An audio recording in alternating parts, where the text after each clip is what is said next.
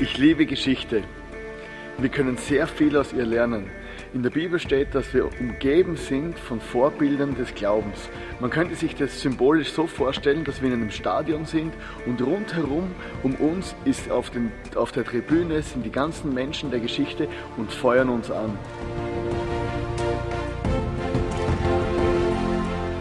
John Wesley, William Booth und drei andere interessante Persönlichkeiten drückten mit ihrer Radikalität der Geschichte ihren Stempel auf. In der Serie Radicals im ICF wollen wir uns diese eindrücklichen Persönlichkeiten anschauen, von ihnen lernen und staunen und begeistert sein, wie Gott mit einfachen Menschen wie dir und mir Geschichte schreiben kann.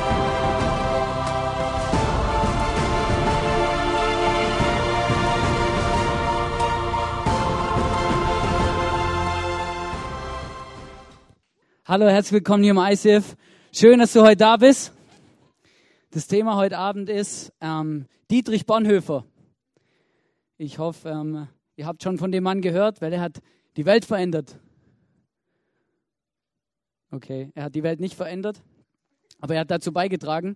Und ähm, Dietrich Bonhoeffer war ein Deutscher. Und schön, Deutscher redet über einen Deutschen. Ganz spannend. Dietrich Bonhoeffer, ich habe euch da mal ein Bild mitgebracht.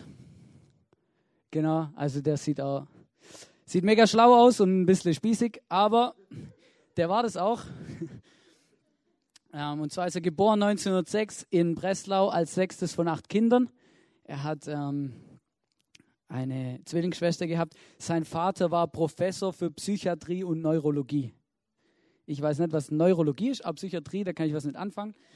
Ähm, auf jeden Fall, das war eine mega gescheite Familie. Ja, also ähm, im Schwäbischen, mir der jetzt sagen, das war Käpsele. Also der hat es der hat's einfach drauf gehabt. Der war mega intelligent, die ganze Familie war mega intelligent. Ähm, bei denen im Haus sind so quasi Politiker aus und eingegangen, so quasi die damaligen Leute, die was zu sagen hatten. Sein Vater war Dozent in Berlin an der Universität und das ist quasi so das Höchste, was du als Professor erreichen kannst.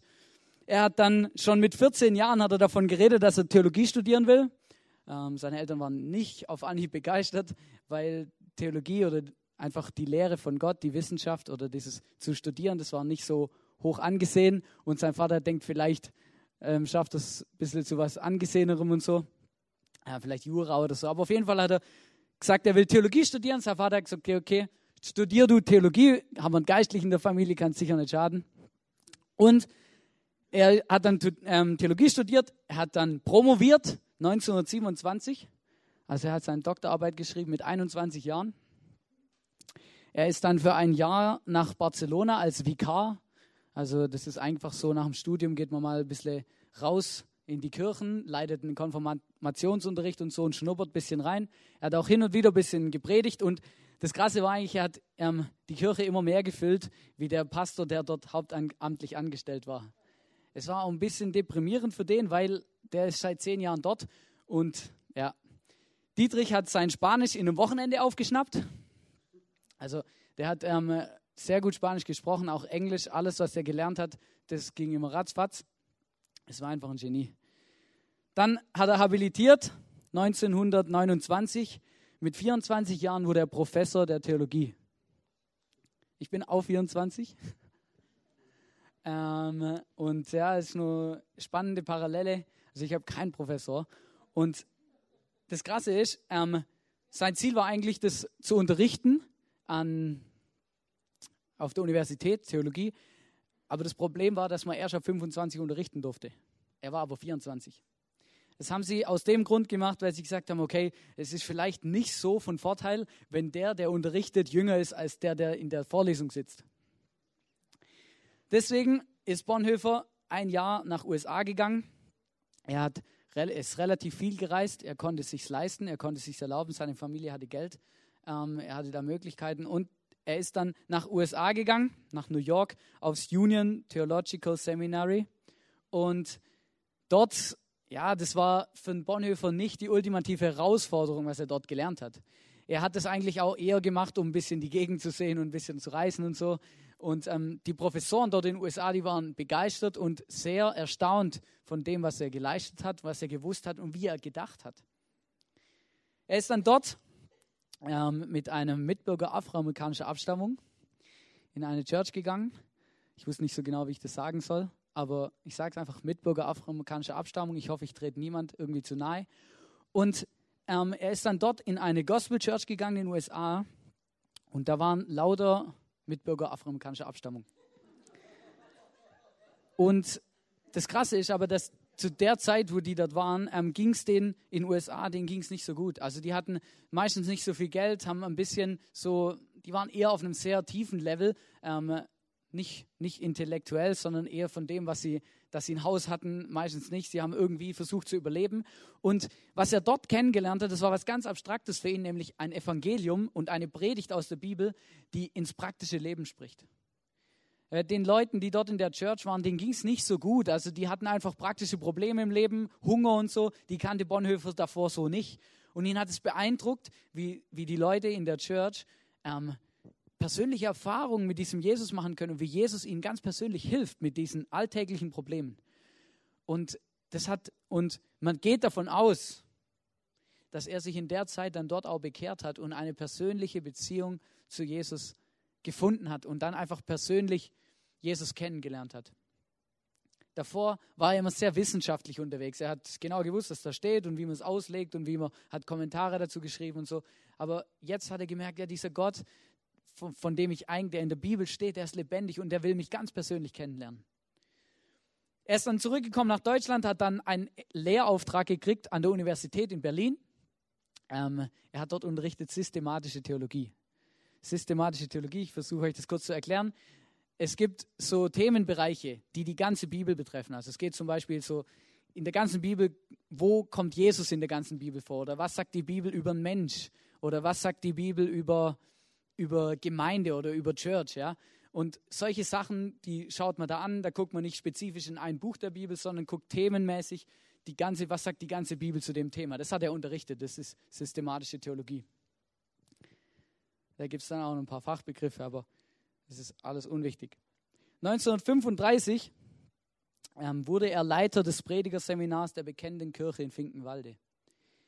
Er hat relativ schnell gemerkt, dass ähm, dass dieses Unterrichten an der Universität, das ist schon gut und die lernen vielleicht auch wirklich gute Sachen, aber wenn sich, wenn sich das nicht kombiniert, diese persönliche Beziehung zu Jesus, dieses, dass das, das, was in der Bibel steht, mein Leben verändert und auch einen Anspruch hat auf mein Leben. Wenn das nicht dazu kommt, also wenn das nicht beides zusammen ist, studieren und diese persönliche Beziehung, dann, dann funktioniert es nicht.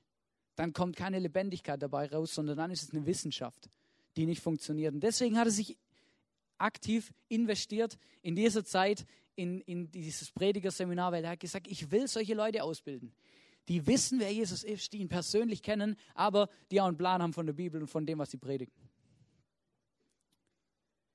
1933 kam Hitler als Reichskanzler an die Macht. Ähm, ich werde nicht so mega detailliert aufs Dritte Reich eingehen, weil ich glaube, dass viele von euch die Grundzüge im Kopf haben und ungefähr wissen, um was es da geht. Hitler ähm, kam 1933 als Reichskanzler an die Macht und er hat angefangen, so seine Ideologie aufzubauen. Und das Problem war eigentlich ein bisschen, dass am Bonhoeffer sein Denken und das, was er aus der Bibel verstanden hat und was er geglaubt hat, hat nicht zur Ideologie vom Hitler gepasst. Er hat gesagt, das geht nicht, man kann nicht Juden verfolgen, weil Juden, das sind unsere Vorfahren unsere christlichen Vorfahren. Jesus selber war Jude und der Reichsbischof zur damaligen Zeit, den der Hitler dann eingesetzt hat, der hat die Bibel umgeschrieben. Also er hat gemerkt, okay, hier kommt jetzt durchs NS-Regime kommt was in, in das, in, nach Deutschland, was eigentlich mit der Bibel nicht zusammenpasst und nicht zusammengehört. Das ist relativ früh erkannt und hat dann leider auch relativ früh einen Entzug für seine Lehrbefähigung gekriegt. Also er durfte einfach nicht mehr unterrichten. Auf jeden Fall nicht an der Universität und er durfte auch nicht mehr schreiben. Er hat zur damaligen Zeit schon mehrere Bücher geschrieben, auch einige Predigen, die er gehalten hat, aufgeschrieben. Manche seiner Bücher sind wirklich hohe Theologie, ähm, aber sehr spannend zu lesen. Er spricht immer ganz praktisch von Christsein. Er hat dann dieses Seminar im Untergrund weitergeführt, weil er gesagt hat, ich lasse mir das nicht gefallen, ich möchte weiter in diese Menschen investieren. Wer weiß, was mit mir mal passiert, wer weiß, wie weit es mit dem Hitler noch geht. Ich möchte, dass noch mehr Leute so denken wie ich, eine persönliche Beziehung haben und auch das Leben und umsetzen, was in der Bibel steht. Habe ich da ein Bild mitgebracht? Die hatten damals noch keine Gitarren, der da vorne hat noch eine Blockflöte. Aber sie haben, Bonhoeffer hat sich Zeit genommen für diese jungen Leute und hat gesagt, ich kann unterrichten, das ist gut, aber wenn ich mit denen nicht zusammen lebe und wenn die nicht erleben, was es bedeutet, Jesus nachzufolgen, dann hat es nicht so viel Sinn. Dann sind sie vielleicht fit hier, aber sie können das nicht leben, was sie lehren und was sie wissen. Er hat dann 1939 hat der Hitler dann angefangen, Krieg zu führen gegen die Polen. Und dann ging so die ersten Einberufungsbefehle durch. Ähm, da war Bonhoeffer nicht gleich dabei, aber er hat gewusst und gemerkt, hey, wenn es so weitergeht, dann muss ich irgendwann an die Waffe. Ja, und äh, ich weiß nicht so, wer vielleicht von euch die Bibel mal durchgelesen hat oder in der Bibel ein bisschen gelesen hat, der merkt, dass da bestimmte Dinge dagegen sprechen, dass Christen ähm, Leute umbringen oder, oder solche Sachen machen. Und ein Problem, was, was Bonhoeffer relativ früh erkannt hat, was er gemerkt hat, ist, das Denken und das Leben aus der Bibel passt nicht mehr überein. Und er, hat, er musste sich wie entscheiden, okay, lebe ich jetzt das, was in der Bibel steht, oder lebe ich das, was Hitler sagt?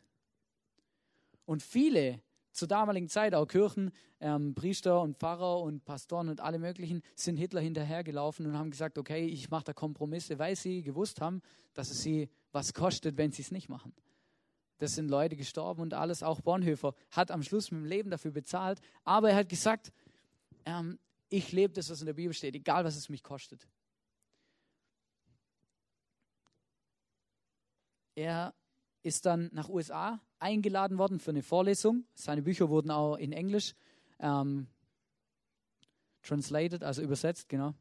Ähm, und ja, manchmal, das ist echt ein bisschen peinlich, aber manchmal weiß ich echt mehr englische Worte wie deutsche. Dabei fehlt mir immer das Englische eigentlich, wenn ich mit jemand reden will.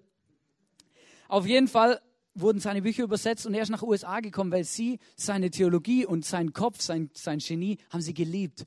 Und sie haben gesagt, sie wollten ihn eigentlich auch in den USA behalten. Und sie haben ihn extra dann nach USA geholt und haben ihm quasi wie einen Freischein gegeben und gesagt, oh, das, was gerade in Deutschland passiert und so, come on, wir schenken dir ein Freiticket in die Sicherheit, du kannst einfach weggehen davon, ja. Dann interessiert dich das alles nicht mehr, was in Deutschland passiert, du wirst nicht verfolgt, du musst nicht, du musst nicht in den Krieg, du kannst hier eine ruhige Kugel schieben in den USA. Er war nur 24 Tage in den USA weil es ihn irgendwie nicht Ruhe, ruhig gelassen hat, weil er hat gesagt, ich kann nicht, ich kann nicht was predigen und nachher nicht leben. Ich kann nicht hier in den USA eine ruhige Kugel schieben und dann nach dem Krieg vielleicht wieder nach Deutschland zurückgehen und so tun, als ob nichts gewesen ist. Und deswegen entscheidet er sich wieder zurückzugehen und ich habe euch da ein kurzes Video mitgebracht.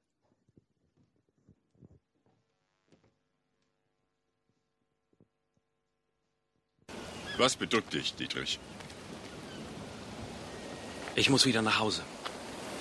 Zu den Nazis. Bist du dir sicher? Ja.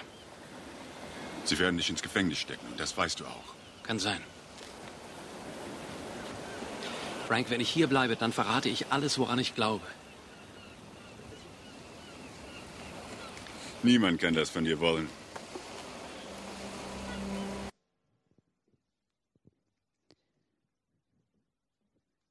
War so eine Zeit, wo er einfach gemerkt hat, ich habe eine Mission.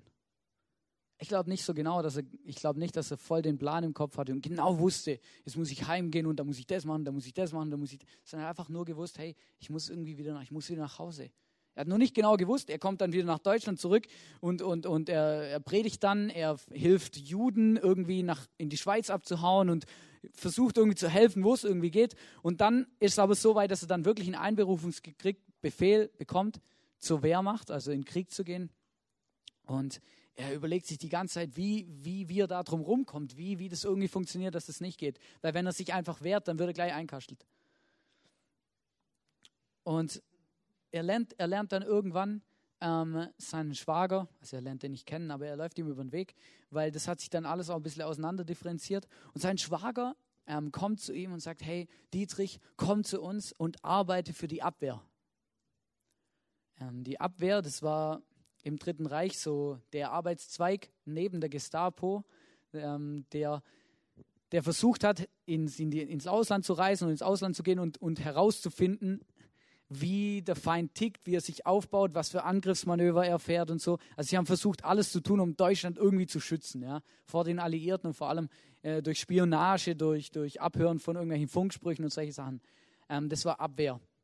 Aber in der Abwehr, in der Abwehr war, haben sich sämtliche Leute versammelt, die grundsätzlich gesagt haben, hey, das, was der Hitler macht, wir können da nicht dahinter stehen und wir wollen den loshaben. Die Abwehr hat sich organisiert und in der, innerhalb von der Abwehr gab es die Widerstandsbewegung.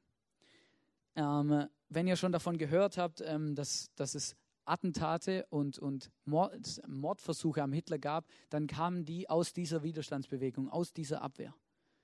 Unter anderem auch das Stauffenberg-Attentat am 20. Juli 1944 kam aus der Abwehr. Und sein Schwager hat ihn gefragt, hey Bonhoeffer, wir brauchen dich. Arbeite für uns, für uns, für die Abwehr, dann, musst, dann stellen wir dir einen Schein aus, dass du nicht in den Krieg musst. Er hat dann angefangen für die, hat dann gesagt, ja, wieso braucht ihr einen Geistlichen, was soll ich machen? Soll ich euch voll predigen oder was? Dann hat er gesagt, nein, wir wollen, dass du deine Auslandskontakte nutzt und zu den Pfarrern und zu den Leuten, die du im Ausland kennst, gehst, als Spionar, Spion, äh, Spion, Spionar, das ist irgend so ein Mix aus Mission und Spion, auf jeden, auf jeden Fall wollten die, dass er geht als Spion ähm, und, und den Alliierten, ja, seinen Freunden im Ausland sagt, hey, in Deutschland gibt es Leute, die ticken nicht so wie die Nazis. Die wollen auch einen Hitler weghaben. Weil das Problem ist, die Alliierten haben immer gedacht, alle Deutschen sind gleich. Alle sind rassistisch. Aber das, dem, dem ist und dem war nicht so und die wollten, dass der Bonhoeffer nach draußen geht in die anderen Länder und quasi versucht, Hilfe zu holen und, und solche Sachen. Auch die ganzen Bomben, die, die sie hatten, um einen Hitler umzubringen, die kamen alle aus England. Ja, also ich, ist ja logisch, wie sollen sie denn eine Bombe bekommen, um Hitler umzubringen ähm, aus dem eigenen Land? Also die kamen aus England und so, das sind Sachen gelaufen. Und da war er dran, da hat er mitgemacht.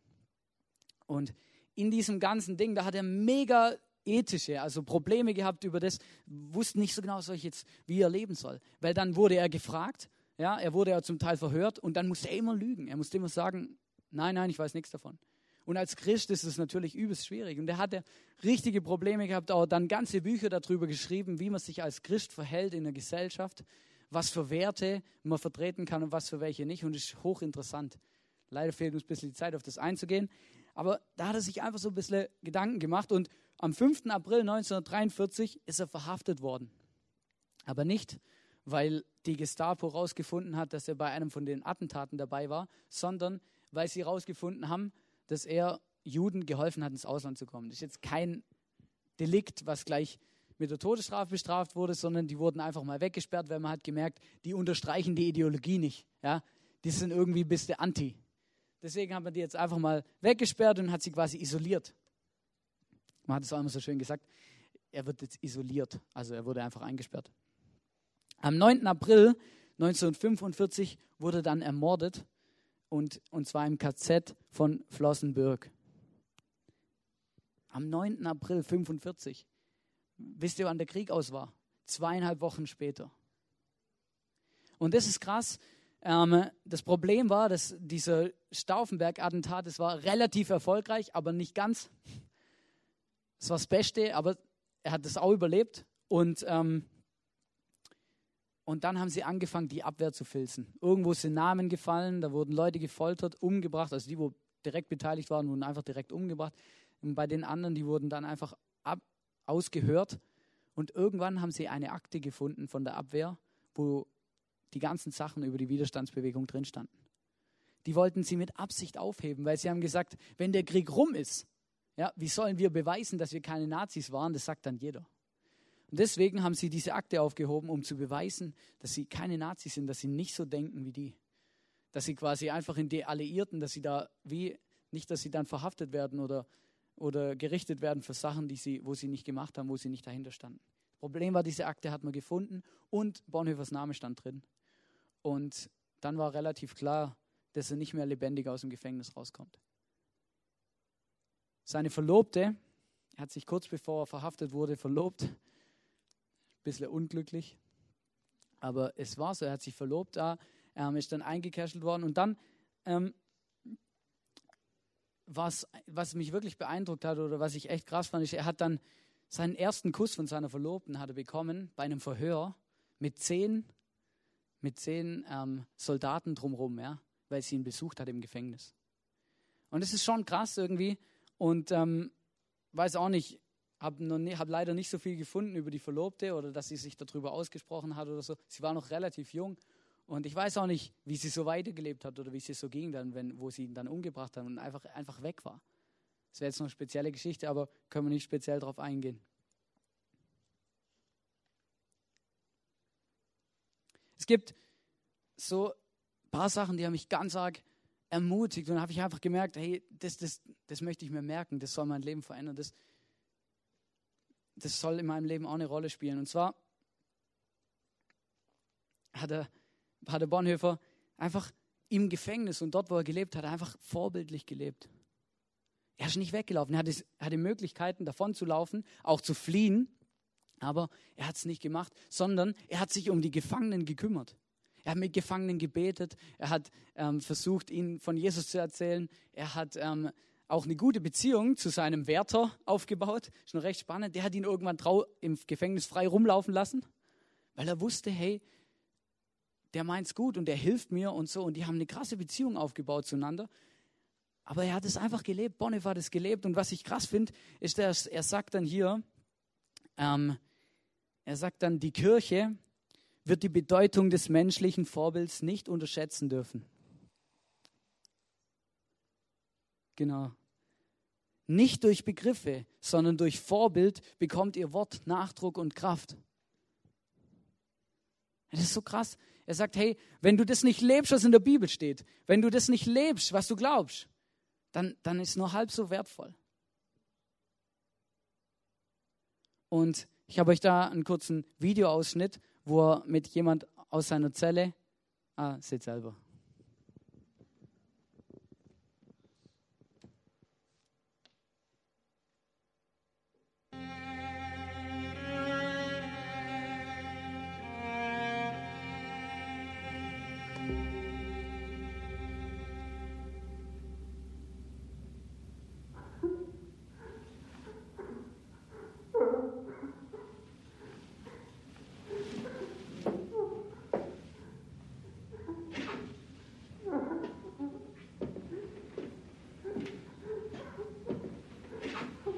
Hören Sie mich. Hören Sie mich. Was wollen Sie von mir? Ich will Ihnen sagen, dass Sie nicht allein sind. Ich bin Pfarrer. Möchten Sie mit mir beten? Ich glaube nicht an Gott.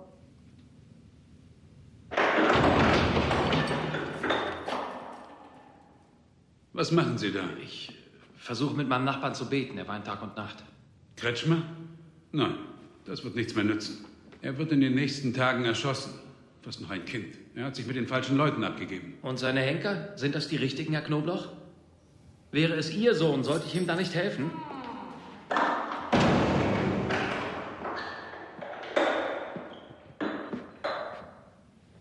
Wenn Sie mich hören, halten Sie Ihre Hände an die Wand, als könnten wir uns berühren. Meine sind auch hier.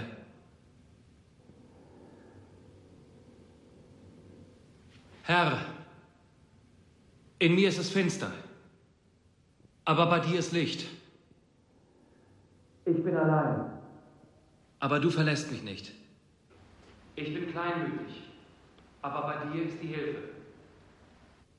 Ich bin unruhig, aber bei dir ist Frieden.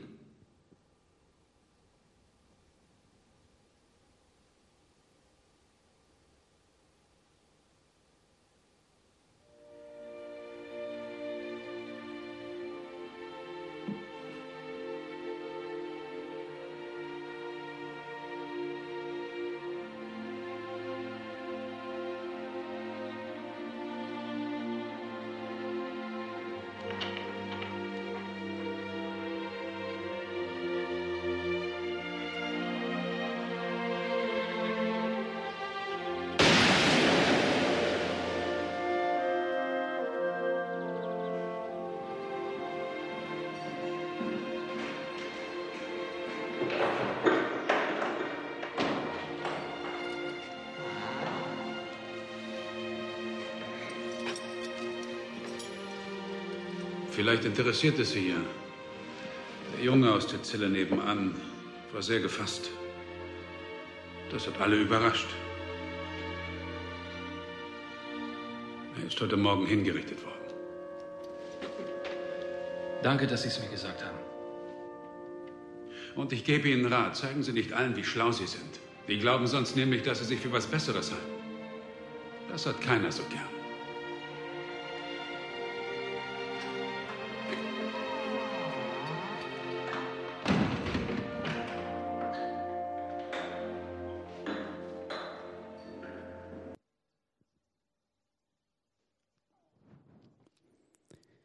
Weiß nicht, wann du das letzte Mal mit jemandem zusammen gebetet hast. Das hat mich echt beeindruckt hier, ähm, dass er das einfach gemacht hat.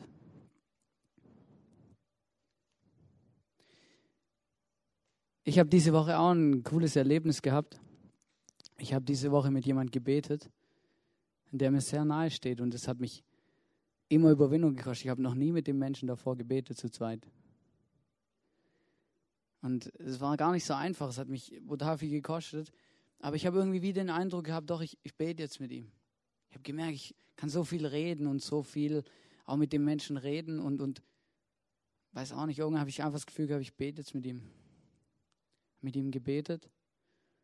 Und, und dann guckt er mich an mit so nassen Augen und sagt, danke. Das hat mich tief berührt.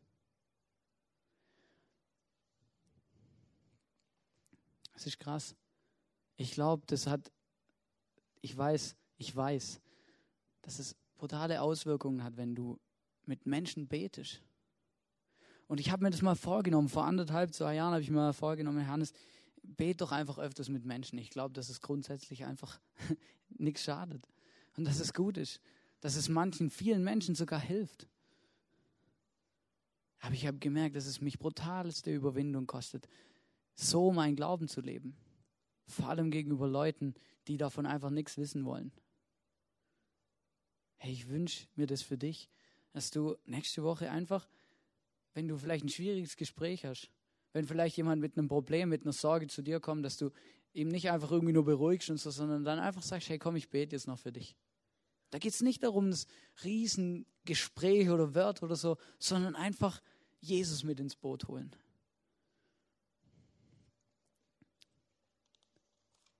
Dietrich hat gesagt, ich glaube, dass Gott uns in jeder Notlage so viel Widerstandskraft geben will, wie wir sie brauchen.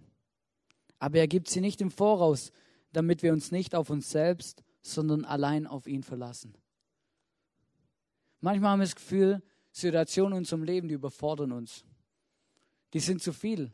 Ja, ich habe so oft Menschen gehört sagen, ah, wenn, also wenn, wenn, wenn ich das mal erlebe, das überlebe ich nicht. Ich glaube, dass du es überlebst. Und ich glaube auch, dass wir gestärkt aus solchen Situationen rausgehen können, weil wir wissen und wenn wir wissen, dass Gott für uns ist, dass Gott mit uns ist und dass Gott bei uns ist, dass, er, dass wir ihm vertrauen können, dass er sich um uns sorgt. Bei vielen Dingen in meinem Alltag, die ich erlebe, da glaube ich Gott einfach aus.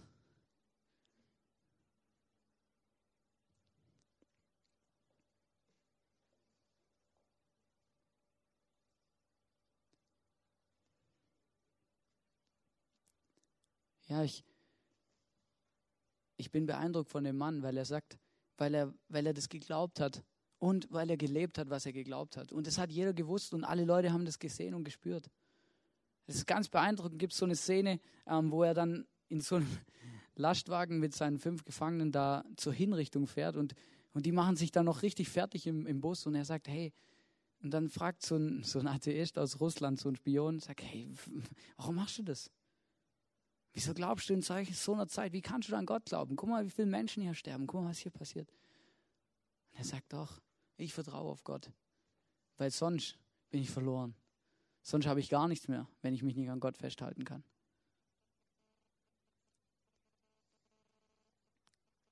Kurz vor seiner Hinrichtung hält er noch so eine ganz klitzekleine Predigt in so einer kaputten Kirche. Und die möchte ich euch noch zeigen.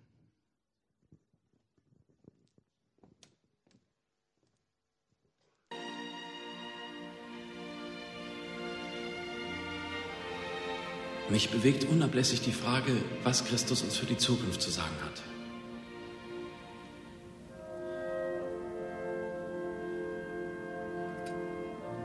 Wir brauchen ein erneuertes Christentum, denn unsere Welt ist mündig geworden.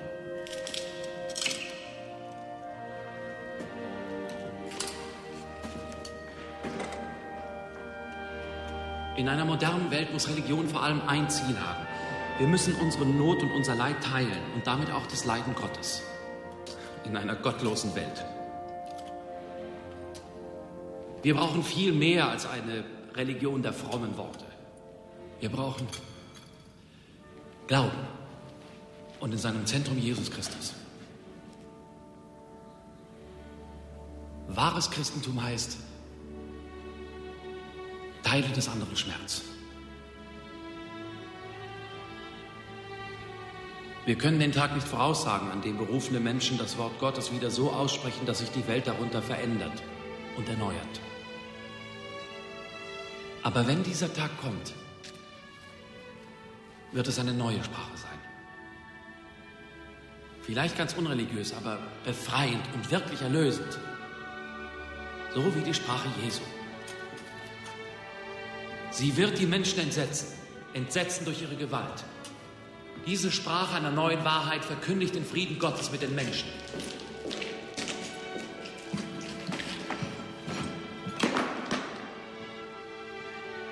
Dietrich Bonhoeffer, bitte folgen Sie diesem Mann. Wohin bringen Sie mich? Nach Flossenburg.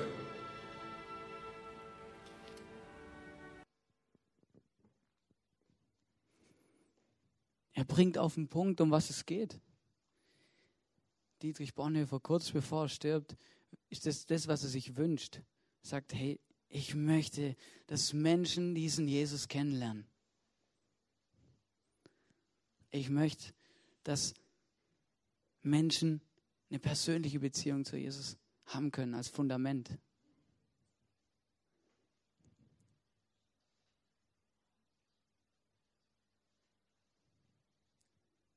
Und die Band ist ein bisschen zu früh, aber es geht gleich los.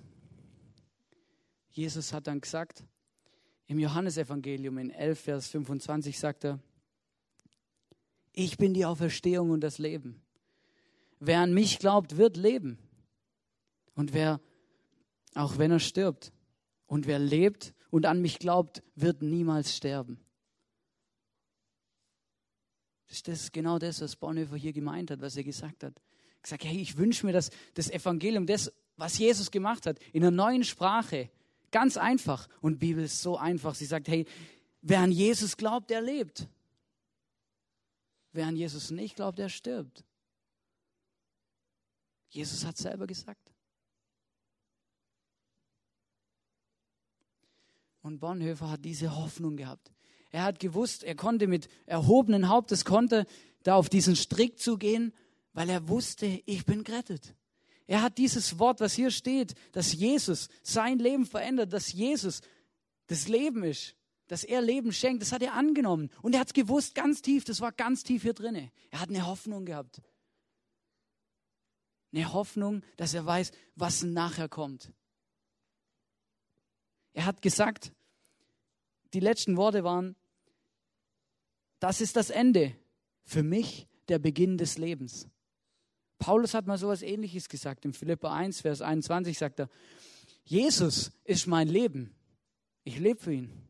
Aber wenn ich sterbe, dann habe ich gewonnen. Dann bin ich da, wo ich hin will. Dann bin ich an meinem Ziel angekommen. Dann wird diese Hoffnung wahr, die in mir ist, dass ich mal mit Gott zusammen sein werde. Ich habe es mir lange überlegt, ob ich euch die Hinrichtung zeige, aber ich möchte es euch zeigen. Aber keine Angst, man sieht nicht viel.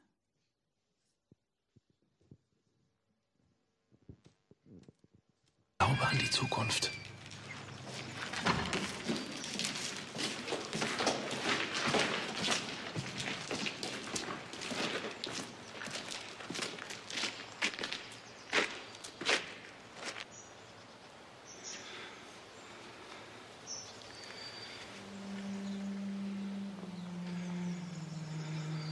Gefangener, ausziehen.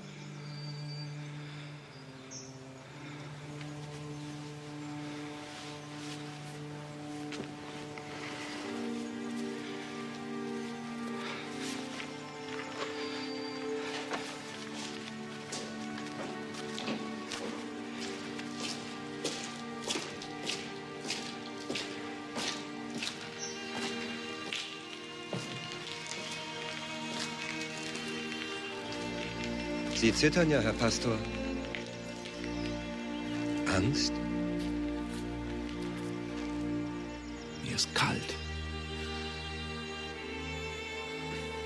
Tja, das ist das Ende.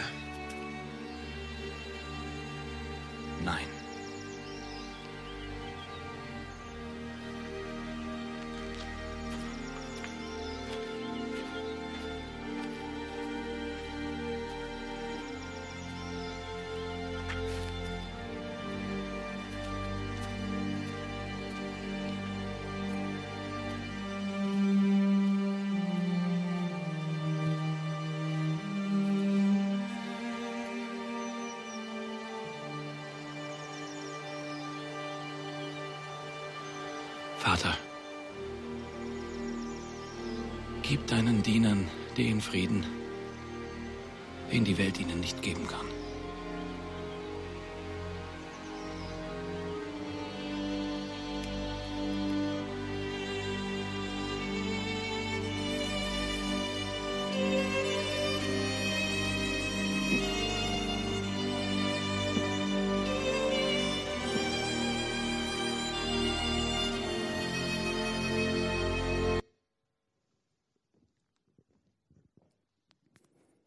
Gib deinen Dienern den Frieden, den die Welt nicht haben kann. Es hat mich so beeindruckt. Er weiß genau, was er glaubt. Genau. Er weiß, dass er bei Jesus ankommt. In Epheser 2, Vers 12 bis 14 steht, Euer Leben in dieser Welt war ein Leben ohne Hoffnung. Ein Leben ohne Gott. Doch das alles ist durch Jesus Christus Vergangenheit. Weil Christus sein Blut für euch vergossen hat, seid auch ihr jetzt nicht mehr fern von Gott, sondern habt das Vorrecht, in seiner Nähe zu sein. Ja, Christus selbst ist unser Friede. Die Bibel redet genau von dem. Sag ja, in der Welt, da finden wir diese Hoffnung nicht, diesen Frieden. Aber Bonhoeffer hat es geglaubt, er hat gewusst, in der Bibel steht es und er hat es geglaubt, dass er bei Gott und bei Jesus sein wird. Er hat es angenommen, er hat eine persönliche Beziehung gehabt zu diesem Gott. Und er wusste, jetzt hat er Frieden. Egal was mit ihm passiert, sie können mir mein Leben nehmen. Aber Braveheart sagt nicht unsere Freiheit. Aber die Leute, die an Jesus geglaubt haben, sagen, hey, sie können mir mein, mein irdisches Leben nehmen, aber mein Leben geht weiter im Himmel. Ich weiß, wo ich hingehöre. Weißt du auch, wo du hingehörst? Ich wünsche mir für jeden von euch, dass wir alt werden, dass wir 86 werden oder älter und dann einfach einschlafen. Aber egal, was in unserem Leben passiert, wir müssen uns immer diese Frage stellen, was kommt danach? Und wenn ich die Bibel ernst nehme, dann merke ich, ohne Jesus kommt nichts danach. Nichts, was erstrebenswert ist. Die Band kann jetzt auf die Bühne kommen. Mich hat beeindruckt, was er für eine Hoffnung hat. Was er glaubt. Und wir wollen jetzt zusammen das Abendmahl feiern, während dem nächsten Song. Und beim Abendmahl geht es genau um das. Da geht es darum, dass Jesus sagt, wir sollen uns daran erinnern, was er gemacht hat. Wir sollen uns daran erinnern, dass er für uns gestorben ist. Wir sollen uns daran erinnern, dass wir eine Hoffnung haben, dass wir ein Ziel haben, dass wir eine Zukunft haben, egal wie es hier ausgeht. Genau darum geht es. Und ich merke, dass es in meinem Leben oft so ist, dass ich es vergesse. Ich vergesse, was Jesus in mir hat. Die Sorgen meines Lebens überwältigen mich. Sie decken alles zu. Ich vergesse, dass ich mal bei Jesus bin, dass es mein Ziel von meinem Leben ist. Und ich wünsche mir das für jeden einen von euch, dass ihr diesen Gott, diesen Jesus persönlich kennenlernen dürft und könnt. Hey, und wenn du ihn nicht kennst, wenn du keine persönliche Beziehung zu Jesus hast oder diese Hoffnung verloren hast und nicht so genau weißt, wo du hinkommst nach dem Tod, dann rede mit jemandem darüber. Komm nachher vor zu mir oder hinten haben wir Face to Face. Du darfst da hingehen, du darfst für dich beten lassen. Du darfst Fragen stellen, du darfst mit den Leuten reden. Vielleicht geht es dir auch total gut. Dann geh trotzdem nach hinten und bete. Lass für dich beten. Beten schadet nie. Weil es uns bestärkt und weil es unser Kommunikationsweg ist zu Gott. Ich möchte jetzt auch noch beten. Jesus, ich danke dir für den Tag heute. Jesus, ich danke dir, dass du in mir lebst und in mir wohnst. Ich danke dir, dass ich weiß, dass ich mal bei dir sein werde. Ich danke dir, dass ich weiß, wo ich hinkomme, wo mein Lebensziel ist. Jesus, ich danke dir, dass ich lebe, weil ich das angenommen habe, was du schreibst. Wer an dich glaubt, der wird leben. Und Jesus, ich danke dir von ganzem Herzen dafür, dass du mich rettest. Und dass du jeden einzelnen von uns kennst, dass du unser Herz berührst, Jesus. Und dass du uns jetzt heute eine Möglichkeit gibst, dich kennenzulernen und diesen Bund, das, was du geschaffen hast in uns, Jesus, auch durchs Abendmahl wieder zu erneuern, uns neu daran zu erinnern, was du für uns gemacht hast und dass du uns rettest. Danke, Jesus, für den Tag, für die Möglichkeit hier und für unser und mein Leben, Jesus.